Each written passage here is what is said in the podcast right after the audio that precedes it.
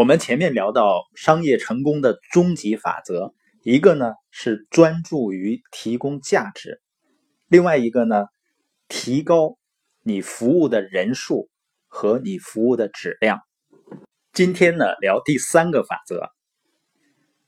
品达带着乔去见一个叫山姆的金融专家。这个山姆呢，在这个地区最成功的金融公司，他个人的销售业绩。占了整个分公司总业绩的四分之三还要多，年销售业绩呢高达四亿美元。但是山姆说呢，他一开始的时候却是最糟糕的。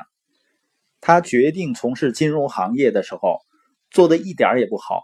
最初几年呢，他一直像个肚皮朝天的乌龟那样苦苦挣扎。那他能够翻身、快速前进的原因是什么呢？乔说：“是不是因为你给予客户的价值超出你收取的费用呢？”山姆说：“啊，猜的不错。当他开始专注于能给予客户什么，而不是能得到什么，事业就开始腾飞了。另外一点呢，还需要知道如何发展人脉。我们以前提到过，人脉呢，不是你认识的人，是认可你的人。那山姆的定义呢，说人脉。”不一定就是你的顾客或者客户，他指的呢是了解你、喜欢你和信任你的那些人组成的网络。他们可能从来没有向你买过东西，但他们总是想着你。他们是亲自投身于帮助你成功的人。那山姆是如何建立人脉的呢？他一字一句的说啊：“停止计较得失，就是不要计分儿。”计分呢，不是建造人脉，是打牌。人们经常说双赢，双赢是什么意思呢？总是寻找双方都能获益的解决办法。但大多数情况下呢，人们所说的双赢，实际上就是扯平的变相做法，确保每个人得到的东西都一样，没有人占便宜，双方都扯平。我给你好处了，现在你欠我的了。当你把工作或生活中的各种人脉建立在谁欠你什么的基础上，那根本不是朋友，就是借贷了。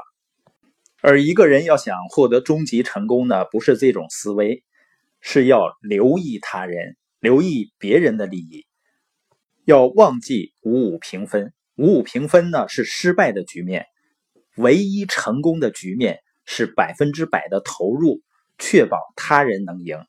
追求他人想要的，忘记双赢，专注于他赢。这个呢，就是影响力法则。影响力法则就是你的影响力是由你多么充分的以他人的利益为优先而决定的。品达呢，接着说，如果你把别人的利益放在第一位，你自己的利益通常会被照顾好。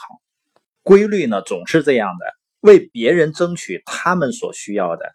你就能得到你需要的，就像我们都知道的李嘉诚，他每次做生意的时候呢，都让别人多得一些实惠。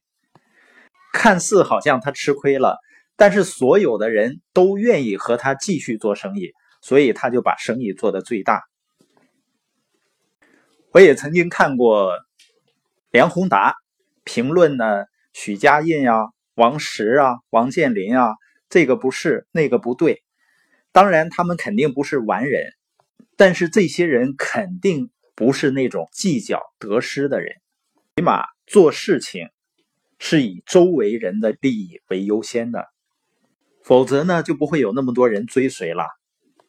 那当你问别人呢，什么造就了人的影响力呢？大多数人就说啊，当然是他的财富、地位，他的杰出成就造就了他的影响力。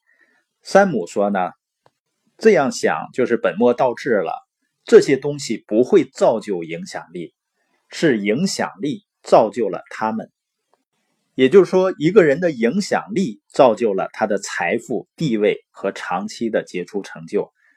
那什么造就了影响力呢？就是以他人的利益为优先。所以呢，那些有巨大成就的人呢，他们最大的一个共同点都是爱给予。